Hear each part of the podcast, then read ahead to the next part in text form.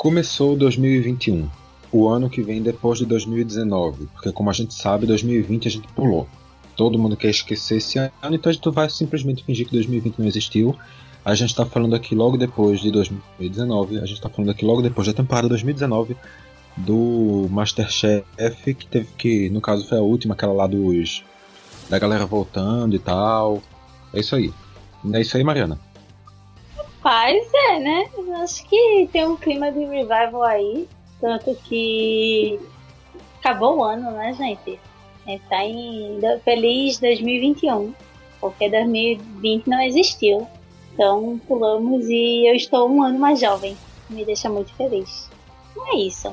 Hum, muito bem, todo mundo em, é, rejuvenesceu um ano. Eu ia dizer que enjoveceu e inventar uma palavra muito sem sentido. Nossa. Mas é, acontece, acontece. Mas enfim, eu sou o Vitor Aguiar, essa que falou com vocês foi Mariana Brito.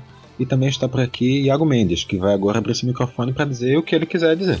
Olá pessoal, prazer estar de volta com vocês. É a primeira gravação do ano, então feliz ano novo a todos que nos escutam e a vocês, meus companheiros de bancada. E assim, eu não sei se eu tô um ano mais jovem, mas eu com certeza tô pelo menos uns 10 anos mais cansado. Ah, cansado é uma coisa que eu tô sempre, não vou mentir. Peraí, se eu tô um ano, se eu tô um ano mais jovem, significa que eu. Se, se eu tô um ano mais jovem, significa que eu não tenho mais crush em ninguém? Que triste. Aí depende. Tá... Quantos crush você tinha em 2019? Fica aí a reflexão. Pense o seguinte, Mariana. Você está um ano mais jovem. Isso não significa que você voltou um ano no tempo. São ah, coisas tá. diferentes. São coisas ah, diferentes. Tá importante. Importante. Mas enfim, depois de dois minutos de gravação, com as pessoas sem entenderem nada do que está acontecendo, vamos falar do que se trata. Né? Isso aqui é o Mastercast, aquele programa que a gente sempre traz depois dos episódios do Masterchef. Fizemos isso dos 24 episódios, 25 episódios dessa temporada, fizemos isso ali por volta de uns 20 episódios. Trouxemos esses. Por volta não, exatamente 20 episódios. Trouxemos uns debatezinhos sobre os programas da semana, sobre o formato de temporada, sobre assuntos completamente aleatórios que surgiam no meio dos programas, como algumas pessoas dizerem que a casca da uva tem que ser retirada na hora de comer a uva. Ah, Vitor, vai Mas enfim, enfim, eu nunca vou perder a oportunidade de relembrar esse crime. Mas, enfim, águas passadas, porque agora porque agora é hora da gente encerrar nossa temporada e para encerrar a temporada, a gente decidiu fazer um programinha especial. A gente não queria deixar simplesmente o debate da final para encerrar e a gente voltar só no ano que vem. No ano que vem não, nesse ano. Daqui a algumas algumas não faço ideia de quantas é, semanas porque ainda não tem nenhuma definição de data para saírem as novas temporadas do MasterChef, mas enfim, sobre o que realmente importa é que o Mastercast está de volta para seu último programa dessa temporada já invadindo 2021, abrindo o 2021 do Castelo de Brita, que já tem algumas novidades que a gente já vai estar tá lançando em breve e mais pra frente, quem sabe o Mastercast também está de volta. Mas por isso a gente decidiu fazer esse programa especial aqui ah, vai tá com sim. três pessoas. Pois é, pois é. Se você, se você está com esse otimismo, então vamos ter esse otimismo. Não sei se eu vou aguentar continuar compartilhando os microfones com você, mas vamos ver, vamos ver, Mariana. Ah, vai sim. Mas por isso que a gente decidiu fazer esse programa hoje com todo mundo que participou do, do programa. Iago não era da equipe fixa, mas vez ou outra ele vinha aqui para substituir alguém, então ele tá aqui hoje também pra gente fazer esse programa. Que a gente vai falar um pouquinho. Folguista, folguista, ótimo, ótimo conceito.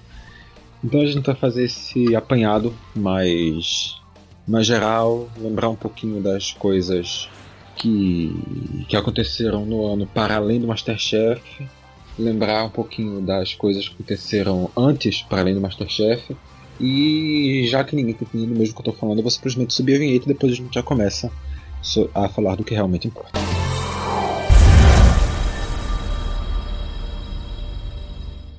Falando do que realmente importa, Mariana Brito a gente separou alguns algumas coisinhas para a gente debater hoje. Eu acho que envolvendo um pouquinho a ideia de, de culinária na TV, né?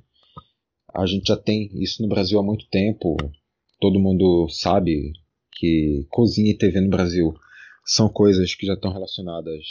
Eu acho que pelo menos ninguém aqui nunca teve vivo em um momento que não, não, não existisse essa associação, desde que fosse ali com a Palmeirinha cozinhando, com a Ana Maria Braga, com quem quer que fosse. Sempre tinha alguém ali comandando um fogão, mostrando a cozinha, e isso gerou muitos chefes celebridades. Isso criou muitas pessoas que cozinhavam e conseguiam replicar as ideias de cozinha, replicar sua replicar dicas, replicar o que quer que fosse, receitas, tudo mais para as pessoas. E além do mais, por fora da TV também tinha muita gente exercendo esse papel. Na tua visão, Mário, como é que tu qual é a tua leitura sobre o surgimento dos chefes celebridade da de, dessa instituição que relaciona um chefe de cozinha, um cozinheiro, com uma celebridade, um apresentador, um influencer, o que quer que seja.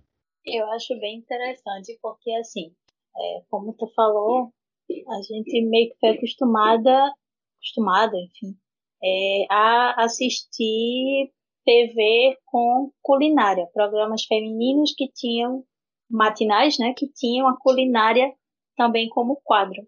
Só que sempre numa visão de, por exemplo, uma, você sempre via uma Ana Maria, meio que uma, uma tia cozinhando, ou é, a Palmirinha, ou a Ofélia, que foi uma das primeiras que apareceram nesse segmento né, de, de cozinha e tudo mais.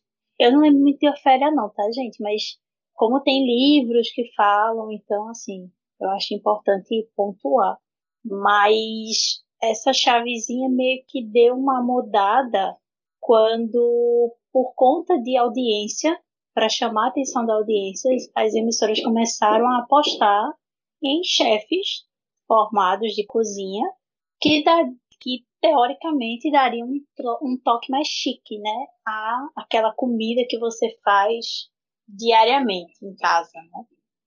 E aí eu acho interessante porque vem muito alguns nomes, como o Olivier Anquier, que hoje está no Bake Off, mas que foi conhecido por fazer programa de, culinária é, em canal aberto.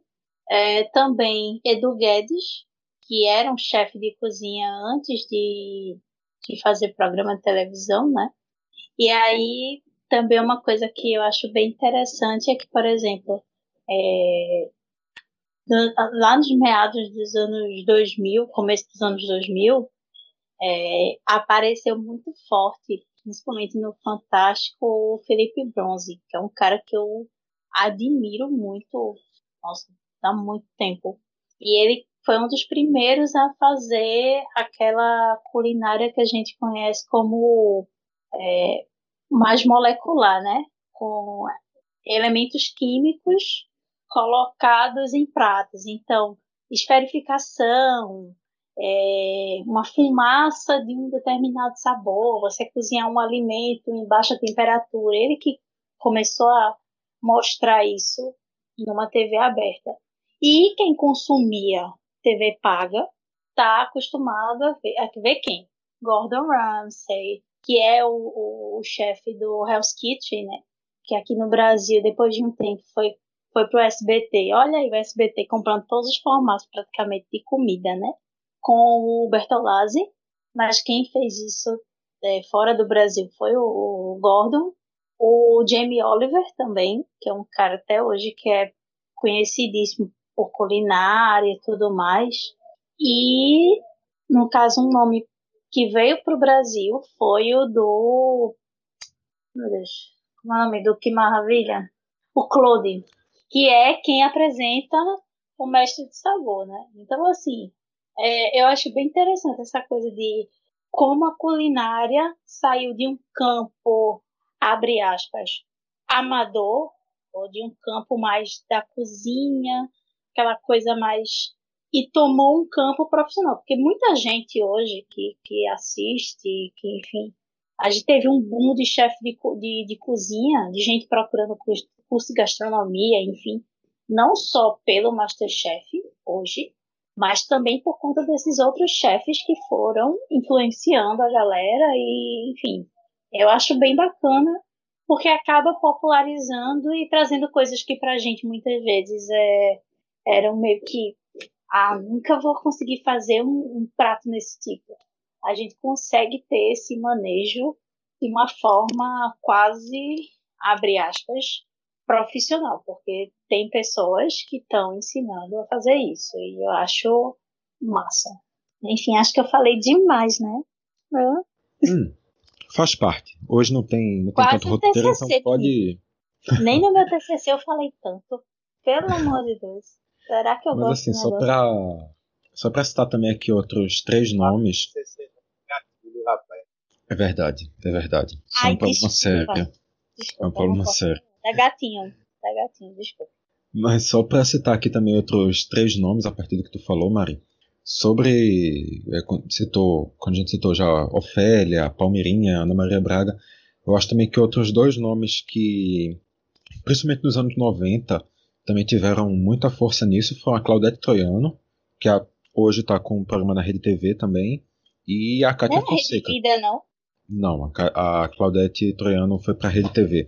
E obviamente está tendo problemas de audiência porque a Rede TV está com suas manhãs dando problema já há algum tempo. E Rapaz, também não outra isso, Cátia eles vão querer te processar, viu? Cuidado, não. Misericórdia. Pra tá Werneck que eu digo. Beijo, Tata, te amo. E também a, a, a Cátia Fonseca, que hoje também tem um programa à, à tarde pela, pela Bandeirantes. E que também sempre falou muito de cozinha. E também quando tu. Um outro nome também que eu acabei lembrando quando tu falava, quando tu que veio pro Brasil, a gente também tem o Bud Valastro, que lá fora fez muito sucesso também com um programa de TV paga, fazendo bolos, bolos extremamente extravagantes, e que por uns dois ou três anos ele teve também programa de culinária na TV aberta, inclusive aqui no Brasil, na Record. Ele falando inglês mesmo, a situação sendo legendada, sendo traduzida. Cara, é muito troncho. Era, era um pouco. Porque é a voz do Bob Esponja. Um é a voz do Bob Esponja que faz o Buddy no Brasil. E era muito estranho, porque ele falava em inglês, o pessoal que estava participando não sabia inglês, tinha um ponto para conseguir entender o que o Buddy estava falando. Cara, eu, eu sei. Eu não citei ele porque eu acho ele mais de uma linha mais atual, né? Porque fora do Brasil ele já era conhecido, mas aqui no Brasil ele foi nesse boom de Masterchef, né? Por isso que eu não, não citei na minha defesa aí do meu quase TCC, entendeu? É justo, é justo, é justo. E também, só para acrescentar também, você falou que o Gordon Ramsay, o Gordon Ramsay lá fora ele faz o Hell's Kitchen. Na verdade, lá fora ele faz uns 530 formatos diferentes, inclusive o Masterchef. É, ele faz o Masterchef, Hell's Kitchen, aquele aquele que quem faz aqui no Brasil é o Jacan, é Pesadelo na Cozinha e nossa, ele faz muita coisa. Gente. Uns 300 que não foram importados é. para o Brasil, uns 400 que não passam nem na TV paga do Brasil. Enfim, o que não falta é programa é ele e o Bear Grylls, disputando para saber quem é que faz mais programa do mesmo tipo. O Bear Grylls, no caso, uhum. caso não saibam, é aquele sim, cara da sobrevivência sim. do Discovery Channel. Mas, enfim, Iago, na tua, na tua visão, esse. Tu acha que hoje o que a gente vive, com a culinária sendo uma coisa bem mais popularizada, na TV, nas redes sociais, tu acha que isso passa mais por esse boom do Masterchef, por causa do efeito que o Masterchef causou, ou por causa realmente já de uma coisa que já tinha sido muito bem construída antes para esses chefes? Tu acha que é esse boom ou tu acha que é mais uma conjuntura de tudo? Eu acho que passa muito pela conjuntura, Vitor, porque boa parte das pessoas que são adultas hoje cresceram é, ou vendo pela manhã é, os programas de culinária nessa, nesse meio que dona bentização das, das manhãs, né? Porque passava o sítio pica-pau amarelo e tal, mas antes tinha um programa, com, normalmente com a senhora de meia idade ou uma idade um pouco mais avançada, e os etaristas vão me quebrar na emenda agora com isso. E aí, assim, vão dizer que eu tô sendo etarista e tal, mas enfim. É, e aí, assim, havia esse programa sempre com senhorinhas de idade um pouco mais avançada, que faziam cozinha, que falavam sobre coisas de casa, etc, etc, etc. E aí, assim, pelo menos as pessoas da nossa geração cresceram muito com isso presente, tanto pela manhã quanto à tarde. Porque eu lembro que o programa da Ana Maria Braga, na época que passava na Record, era à tarde. E o programa da Palmeirinha é era à tarde e tudo isso. Então, assim, foi uma geração que cresceu com isso. E aí teve o Masterchef nessa última década para inspirar o crescimento de uma vontade de que pessoas que não são necessariamente. Oi, oi, cortou, foi? Alô? Voltou agora. Voltou agora. De pessoas que não são necessariamente. Aí cortou. Beleza, foi meu telefone que tocou aqui. Cortou em pessoas que não necessariamente são da cozinha, né? Isso, exato. Massa. Pronto. Vou refazer. E aí, assim, pessoas que não necessariamente são da cozinha passaram a criar o hábito de querer cozinhar, de querer reproduzir as receitas que viam na tela, e tudo isso se tornou ainda mais intenso nesse ano de 2020 por causa dessa pandemia. E aí, assim, o fato das pessoas estarem nas suas casas, de quererem se curtir, de quererem aproveitar o tempo livre, já que estavam trancadas devido ao, à necessidade do isolamento, então fez com que houvesse uma, um boom de pessoas descobrindo a capacidade culinária. Inclusive, uma coisa que eu comentei muito com os meninos é, com, durante esse ano é que, assim, é, eu meio que comecei a tentar também e agora eu já consigo fazer a comida que não envenene as pessoas. O que era um negócio bem sério, tá ligado? e aí, assim, mandaram uma mensagem aqui na chamada que eu achei um absurdo. Eu não vou reproduzir, mas fica aí o critério do autor. Se quiser, ou da autora, se quiser falar ou não. Eu só, eu, só, eu só comentei o seguinte, ou seja, quem não fez filho nessa quarentena fez comida. Foi o que eu falei. Tô mentindo? Tô mentindo? Eu não sei, eu acho que a explosão dos quarentena boomers ainda vai vir por aí. Misericórdia. Até demais, não com a gente não. Para de fazer filho. Tem, tem quase 8 bilhões de pessoas já, é muita gente. Como é que vai arrumar comida para isso tudo e água? E oxigênio, gente, para. Para de fazer filho. E vacina, porra. Vacina pra esse povo todinho. Mas, enfim.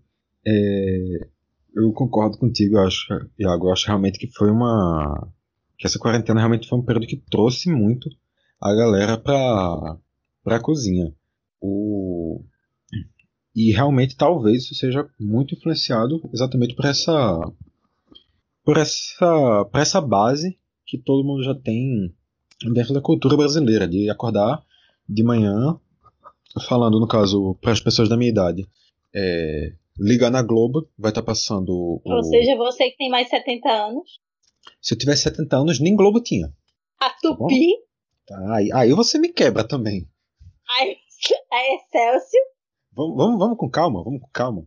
Você liga na Globo, tem Ana Maria Braga fazendo comida. Você liga na Record, tinha o Edu Guedes. Você liga na Band, tinha o Daniel Bork. Só o SBT, do, dos quatro principais canais que não tinham. Mas até em algumas emissoras pequenas espalhadas você também encontrava gente fazendo comida e tudo ali naquela mesma tinha, faixa no SBT matinal. Tinha a Silvia Bravanel fazendo comida. E não é brincadeira, é sério. Tinha a Silvia Bravanel fazendo comida num programa feminino. É sério. Como eu uhum, sei, aí já são os 500. Ainda bem que eu não tenho lembranças disso. Eu fico realmente muito feliz por não ter lembranças disso, porque é impossível isso ser bom. Realmente é uma coisa que não tem, não, não tem um cenário para que isso possa ser bom. Mas é realmente uma coisa que já está já tá muito associado desde aquela época. E depois realmente vem esse esse boom mais recente que a gente sabe quando começa ali por 2014 junto com o MasterChef diversos outros canais também acabam investindo a partir do sucesso do MasterChef. A internet acaba bebendo mais dessa fonte por causa do Masterchef o chamado porn food enche a internet, todo mundo fazendo comida. E agora, realmente, com a quarentena, esse boom acontece de novo. É, Mari, puxando por essa, por essa linha, por essa ideia, tu acha que esse. Que esse, esse. Eu vou usar esse mesmo termo de novo. Esse boom. Tu acha que. Esse. Tu acha que ele é mais impactante em 2014 com a chegada do Masterchef?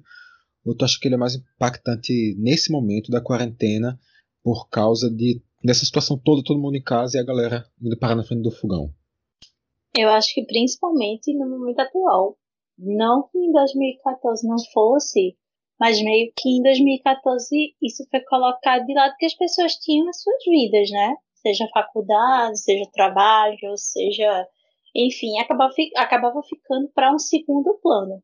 A partir do momento que até porque, abre um parênteses, 2014 a gente não tinha tanto a questão do delivery presente é, no Brasil como hoje. Hoje você pode pedir delivery a qualquer momento de qualquer coisa, dependendo de onde você mora também, porque aqui em Recife funciona dessa forma, não sei em outros estados. Mas é, quando a gente chega em 2020 e vem uma pandemia que bota todo mundo em casa e que você fica complicado até de pedir delivery. E consequentemente você não consegue sair para fazer um jantar diferente ou sei lá para poder comer uma comida de um, um chefe que você gosta. Enfim é uma comida diferente da tua eu acho que aí ressurge essa questão das pessoas ah vamos cozinhar vamos aprender temperos novos vamos começar a fazer pão vamos começar a fazer comidas diferentes. E eu acho que meio que a culinária também serviu para muita gente como um escape mental, sabe? Você começar a fazer a sua comida, de você gostar de você, opa, eu acho que eu vou mais pro lado do doce. E, sei lá, por exemplo, se eu tô com. Se tem uma pessoa, se eu vivo com outras pessoas, ah, fulaninho gosta de fazer uma comida salgada, fulaninho gosta de fazer é, mais entrada, entendeu? Então, assim, você acaba aprendendo muito mais coisa do que o básico arroz e feijão que a gente está acostumado a fazer. E até para quem não sabia fazer o básico, isso também surge como tem vários canais em YouTube, Instagram, como tu falou, que ensinam a fazer também não só a comida mais chique, como também a comida mais básica. Porque de fato muita gente não conseguia sair, eu não estava conseguindo, e isso é uma tendência que vai aumentando. Então, eu acho bastante importante as pessoas verem e conhecerem, principalmente uma coisa que eu acho massa é que assim, meu rolê favorito da vida é sair para comprar tempero nessas casas de produto natural, tal. Porque a gente tá tão acostumado com o tempero industrializado que o paladar da gente meio que fica é, parado naquela coisa com muito sal, com muito gosto é, industrial. Quando você vai numa casa de tempero natural que você sente é, os gostos, as misturas, é, é um outro mundo, sabe? Você pula para um outro patamar. Não que não seja legal de vez em quando a gente comer um miojinho com aquele tempero do miojo, entendeu?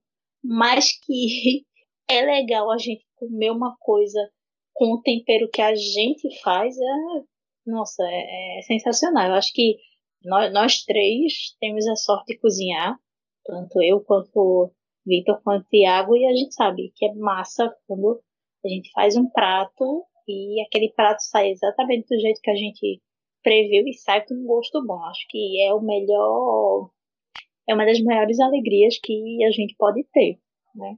E é como já muitas vezes saiu muito errado, não vou mentir, entendeu? Assim, de sair, você fazer um molho de, sei lá, um macarrão e sair um negócio horrível. Mas é muito tentativa e erro, sabe? Mas, por outro lado, é uma sensação muito boa. Quando você come e aquele negócio tá bom, entendeu? E só para constar, eu cozinho bem menos em quantidade e em qualidade que vocês dois, tá? Eu tô ainda aprendendo o básico do básico do básico. Pois é. Minha... Mas dos três, tá. dos três, Vitor é o que mais cozinha. É? A minha é. felicidade é só não matar as pessoas mais com o meu tempero. não. Não, pior coisa é você. Assim, só um adendo. O que é que vocês acham pior? Uma comida muito doce ou uma comida muito salgada? É, pergunta difícil. Os dois têm potencial para ser extremamente horríveis. Eu mas mas, mas eu acho que o extremamente, o extremamente salgado consegue ser pior. Porque uhum. o extremamente salgado você não consegue comer. O extremamente doce você come com a sensação horrível de enjoo. Mas você ainda consegue engolir. O extremamente salgado não entra. Nossa, total. É. O extremamente total. doce você ainda consegue misturar com outras coisas para tentar dar uma amenizada. O extremamente salgado, para você conseguir salvar, é muito mais difícil. Pois é. Nossa. Uma coisa que eu também. É, eu detesto também é comida insossa, tá ligado? Eu sou muito de. Eu não tenho muita sensibilidade com sal e tal. Então, assim, a minha comida tanto faz eu fazer ela sem sal nenhum, porque, assim, na minha casa tem gente que pertence e tal, e aí, assim, eu sempre penso nisso, de o mínimo de sal possível, quanto eu fazer comida bem salgada. Porque, assim, é, para mim é aquela história, não tá tão, não tá tão salgada assim, tá para passar. E aí tem gente que reclama também e é bem, bem zoado.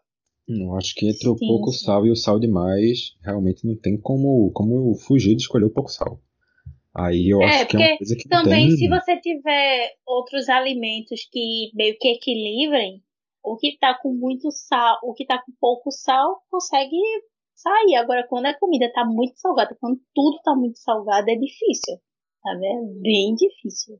Eu já tive uma experiência péssima uma vez de comer um, um, um yakisoba que estava extremamente salgado. E assim, eu não sei como é que eu não morri nesse dia.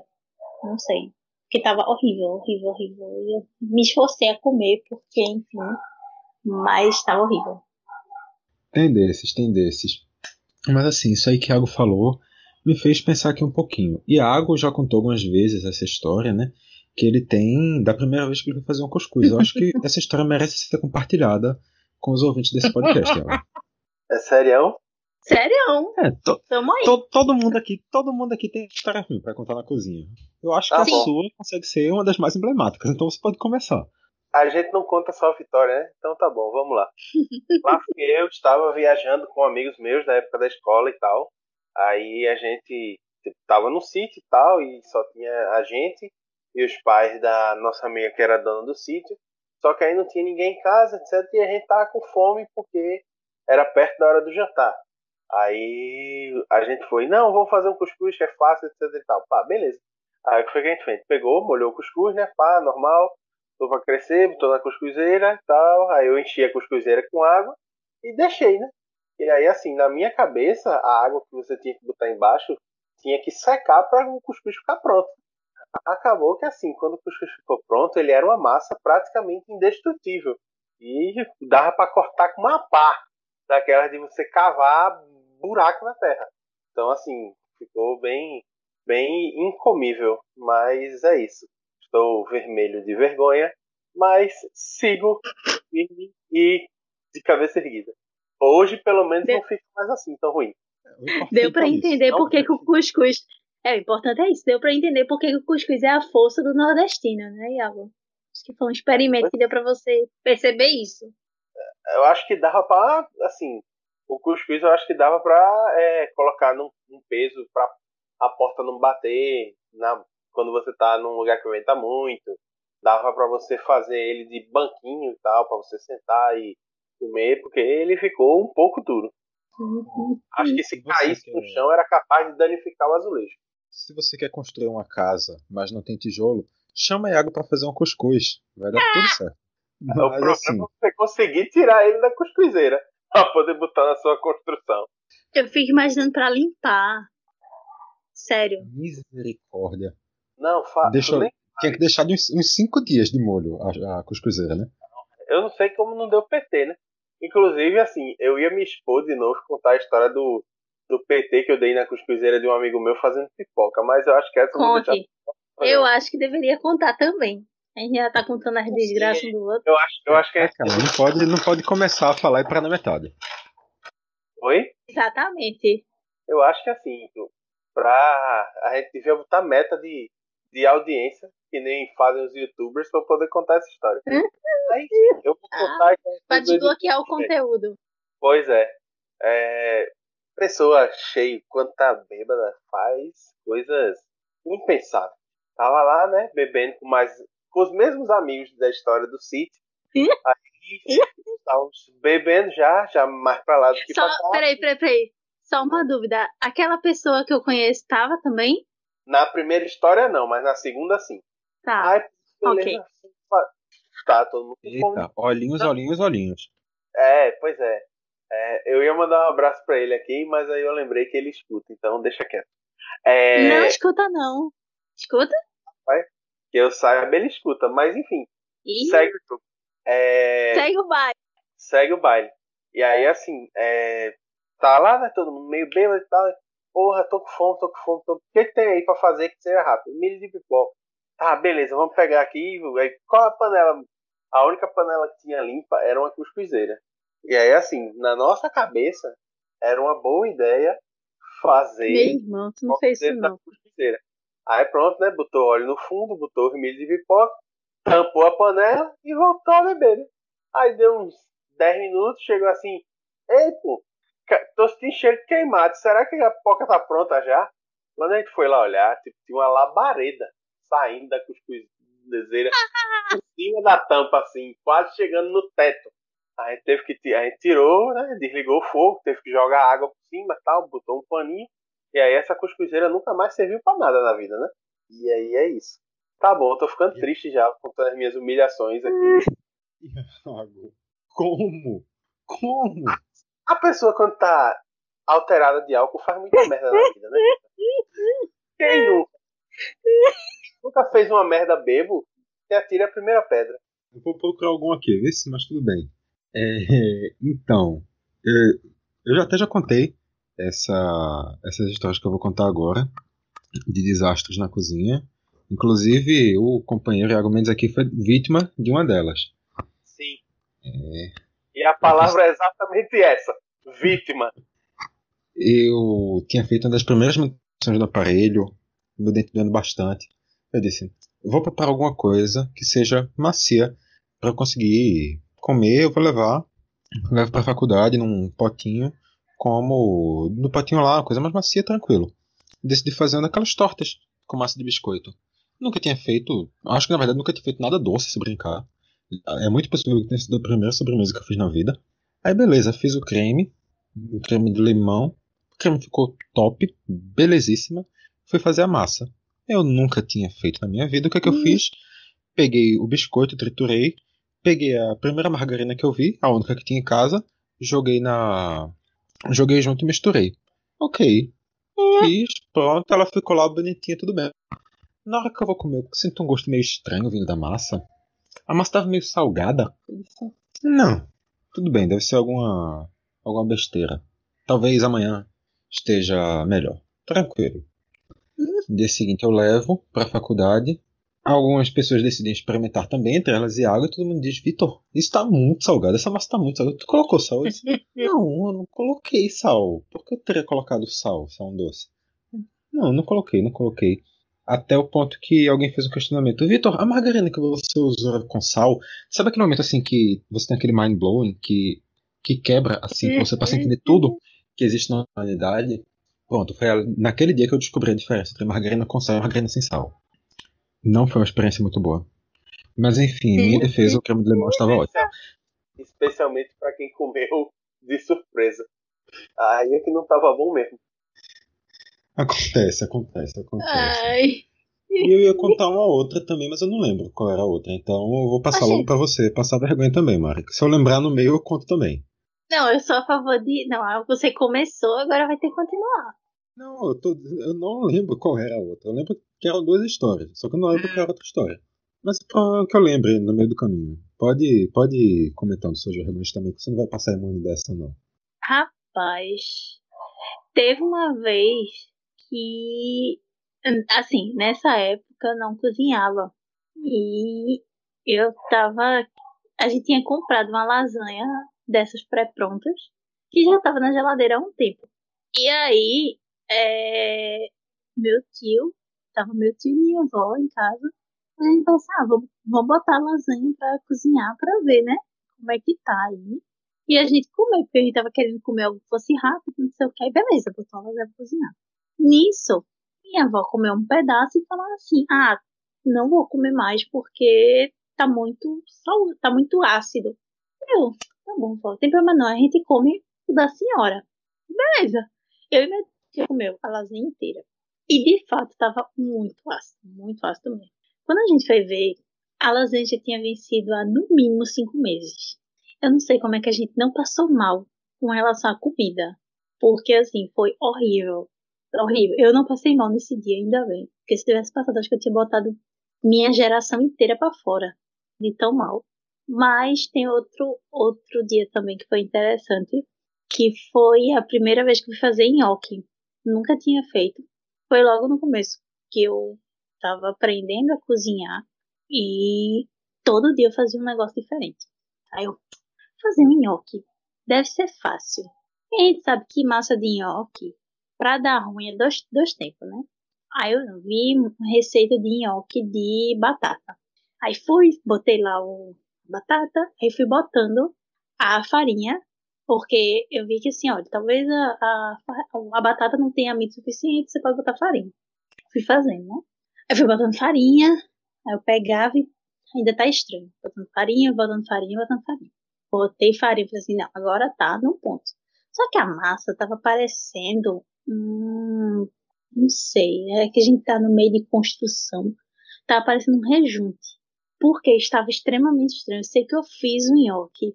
E quando eu comi, só veio o gosto de farinha. Sério, foi horrível. Foi o dia. Foi a primeira. Não vou dizer que foi a única. Que eu tentei fazer um nhoque e não funcionou. Mas de resto, ah, teve. Ah, também, antigamente eu queimava muito brigadeiro. Porque eu via que estava num ponto líquido e brigadeiro também é outra coisa. Acho que das coisas que mais de cozinha, assim, são a coisa que você piscou, o negócio já queima. E para tirar é, queimado de panela, de brigadeiro, não sei vocês, mas é um, um trabalho. Eu fazia o brigadeiro, quando eu ia pegar alguma coisa, o brigadeiro queimava.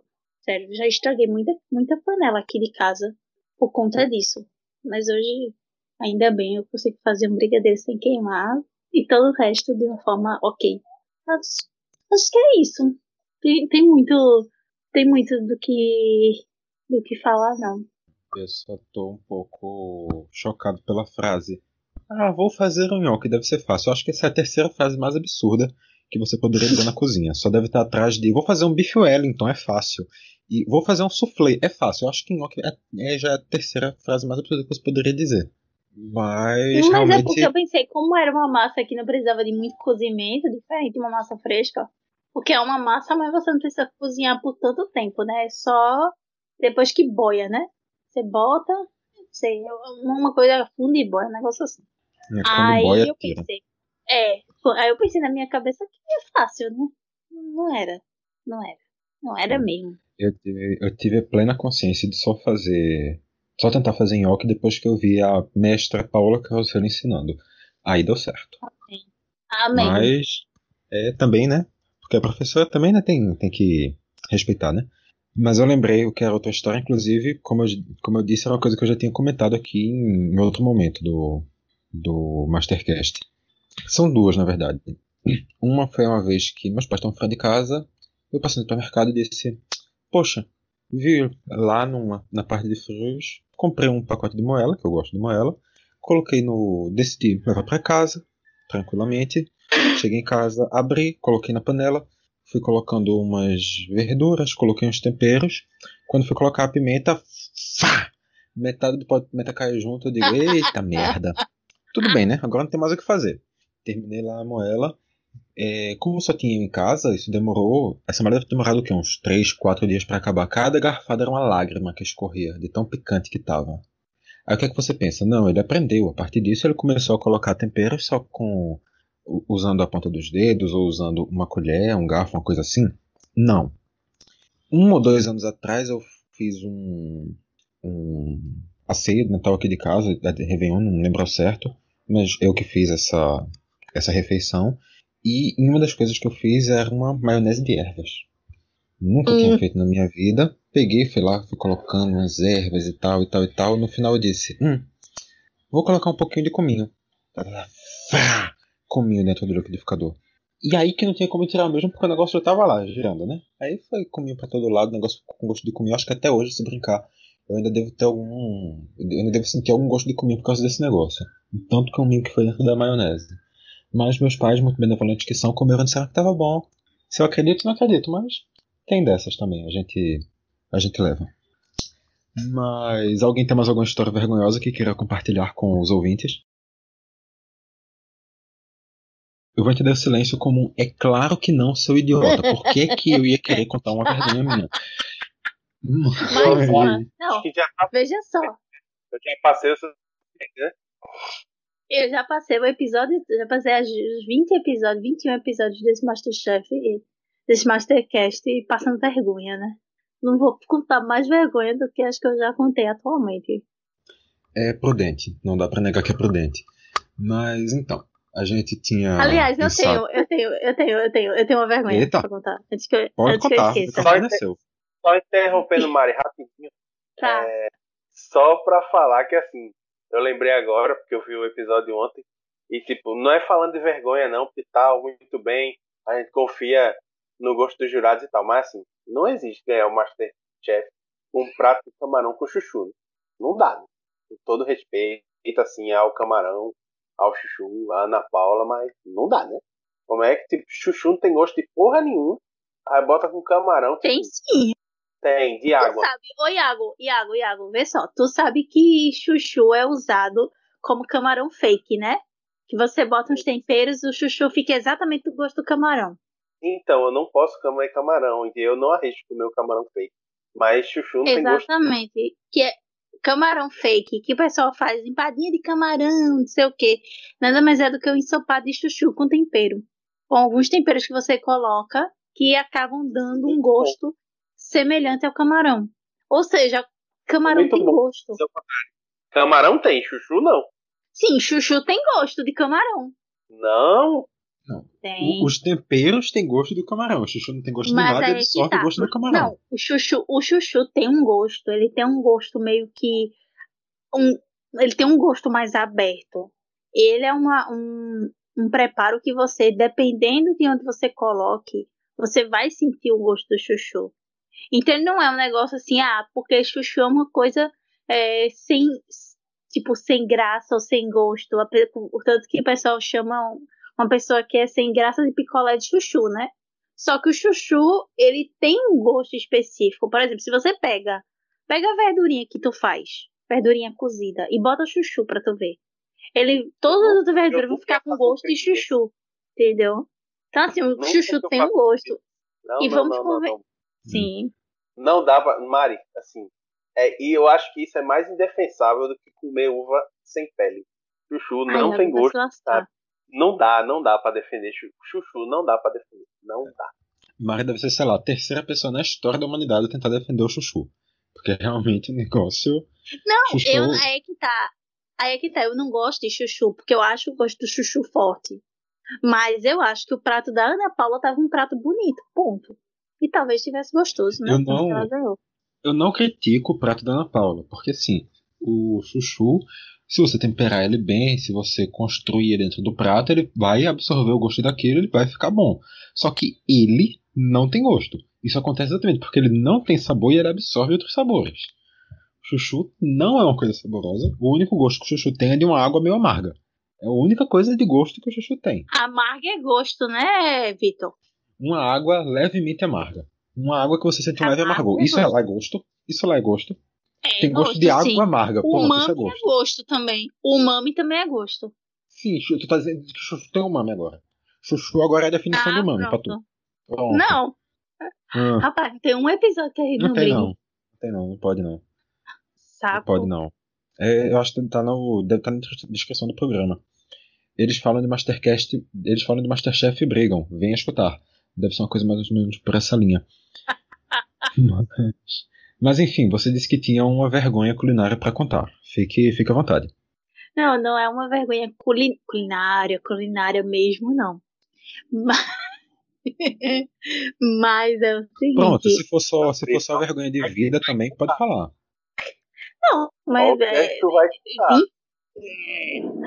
mas assim, os 20 episódios que a gente fez de Mastercast foi a passar vergonha, né? Vocês falando de Crush, enfim, eu concordando, porque, enfim.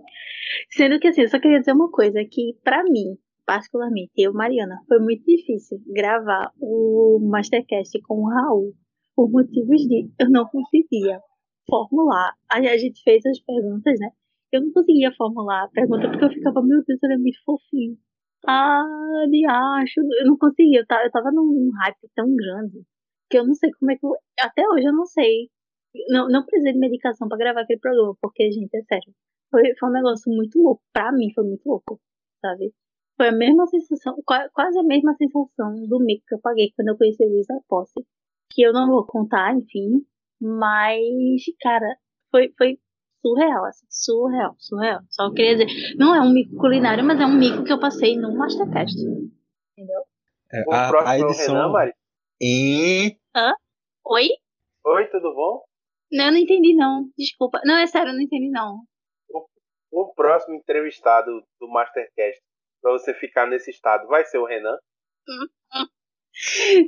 Não, porque já, já, são, já são outros estados que eu ficaria, meu filho. É, Vitor sabe. Vitor sabe. Vitor sabe. Pronto. É só pra deixar registrado. Vocês lembram aquele momento agora há pouco, quando o Mari falou uma coisa do tipo.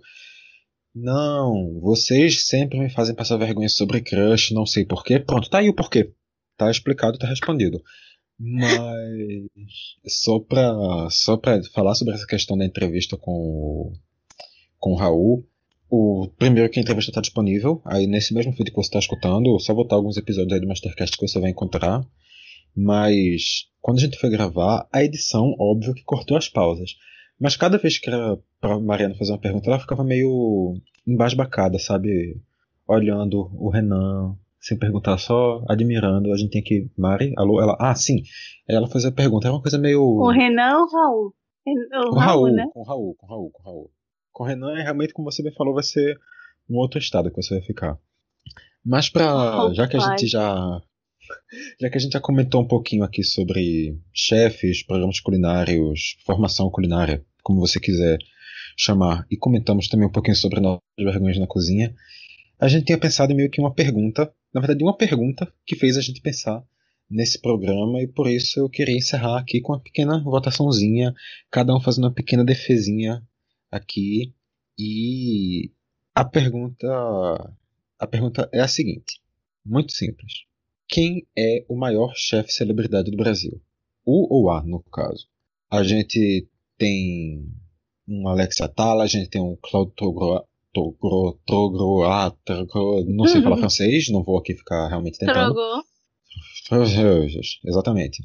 A gente tem uma Paula Carosella, um Eric Jacan, que são mais recentes, tem o Felipe Bronze, tem gente pra caramba que cozinha muito e que ganhou muita fama por isso.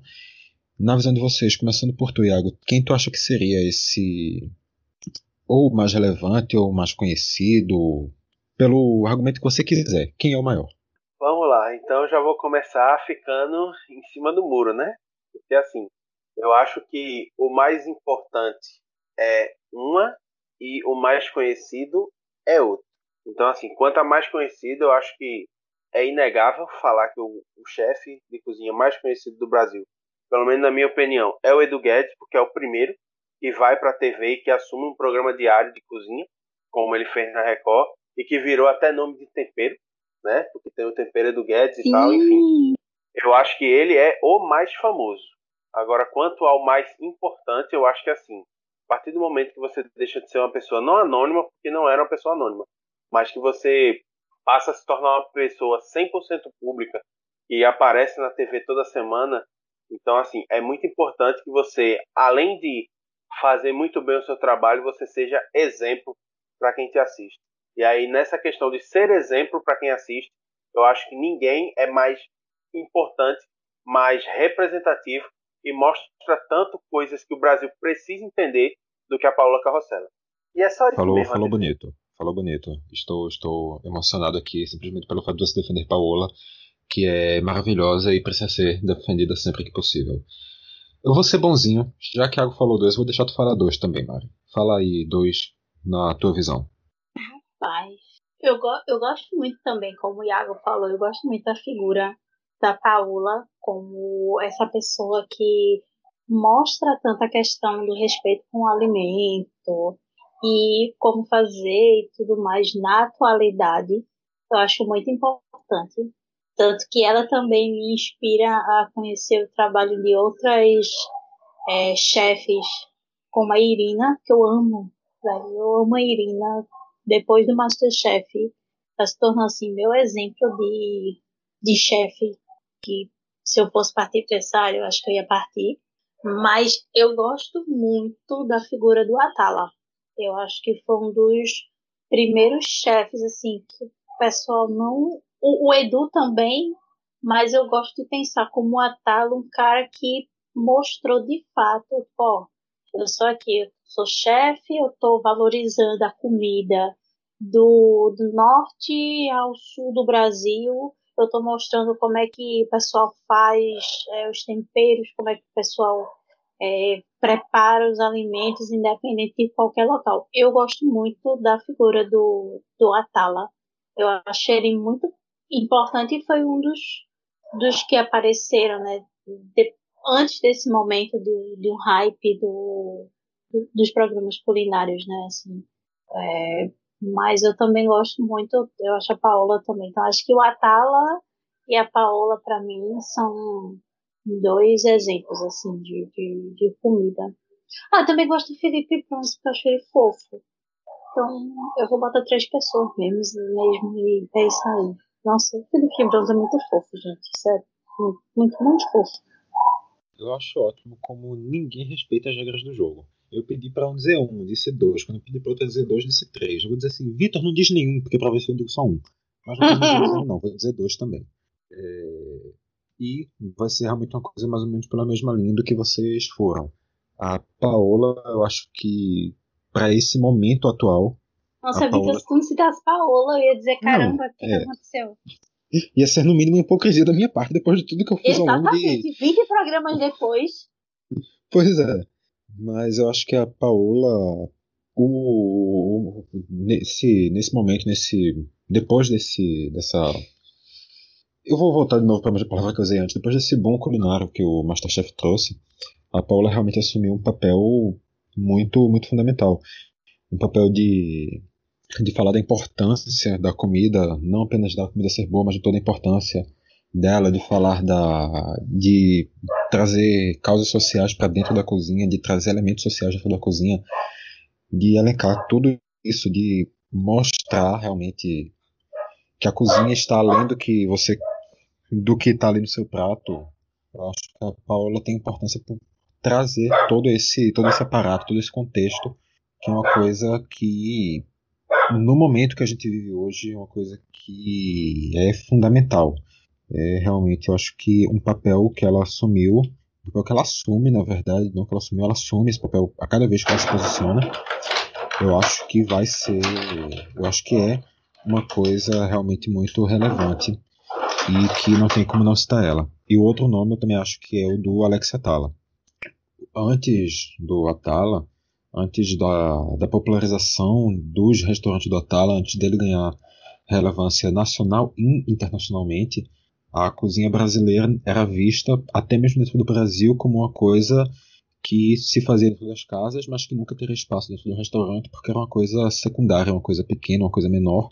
E foi ele que pegou os ingredientes do Brasil, os pratos do Brasil, e mostrou que sim, que o Brasil, que o que tem no Brasil, que a cultura brasileira é uma cultura como qualquer outra, que tem elementos que podem ser trazidos para a alta gastronomia, que tem coisas que valem ser exportadas. Eu acho que o Atala tem uma importância boa na na relevância cultural do país como um todo. Eu acho que ele foi um, é um dos nomes que ajudou a exportar a, a cultura do Brasil e também a, a gente aceitar a cultura do Brasil como uma coisa como uma coisa válida. Inclusive, só para fazer aqui a propaganda aleatória da Netflix, propaganda gratuita, melhor dizendo, não propaganda aleatória, porque eu acho que não existe propaganda aleatória mas a série Chef's Table, Chef's Table, Mesa do Chefe, da Netflix, na sua, acredito que segunda temporada, tem um episódio que é contando a história do Alex Atala, falando da cozinha do Alex Atala, uma série americana,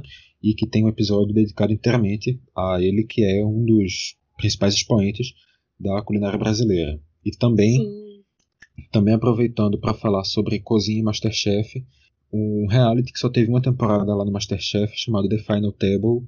A mesa final também teve elementos do Brasil lá dentro. Um dos episódios foi dedicado inteiramente à culinária brasileira. Também vale a pena assistir. É isso, temos um podcast, né, gente? Acho muito importante dizer isso. E uh, só queria agradecer. Eu cortei, cortei, te cortei, Vitor? Desculpa, tá? Foi mal. Não, não, eu é... que ia cortar você, mas eu percebi que você ia falar e no caso deixa você falar. Pode falar, fica à vontade.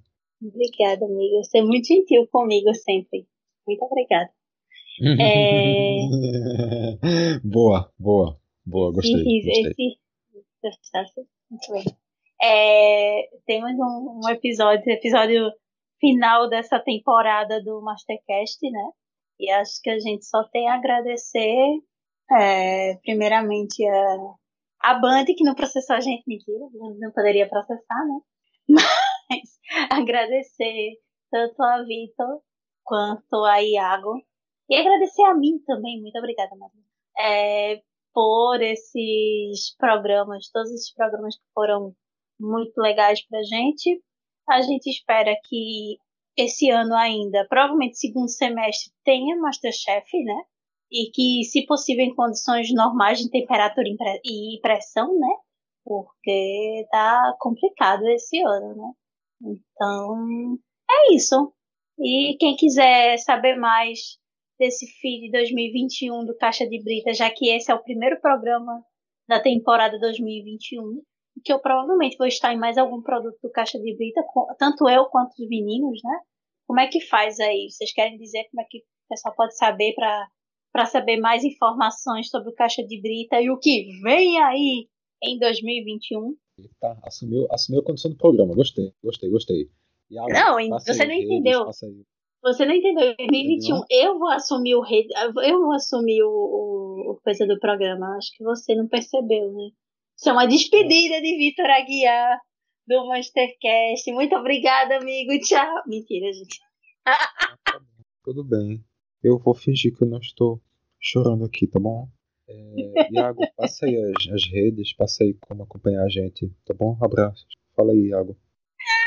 Eu ia só perguntar se eu tava atrapalhando alguma coisa, porque assim, eu fiquei meio perdido com esse golpe de Estado que aconteceu aqui agora.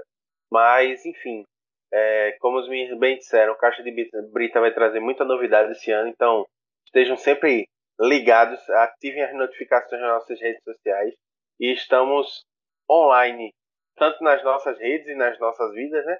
Como também no arroba Caixa Brita no Twitter e no Instagram e no Facebook, sim. Estamos na rede morta que só o seu tio, sua tia, sua avó e seu avô usam, que é o facebook.com.br Caixa Brita. Você pode escutar. A mãe tá on e o Caixa de Brita também tá on. É, exatamente. A mãe tá on demais no Facebook. Inclusive a minha usa demais também o Facebook. Mas isso não vem ao caso. É...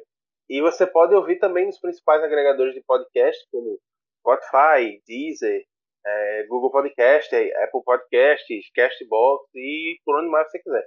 E também você pode nos acompanhar no nosso glorioso site, que vai voltar com tudo neste ano, que é o caixadebrita.com. Não é isso, Vitor? Faltou mais alguma coisa? É isso aí mesmo, Iago.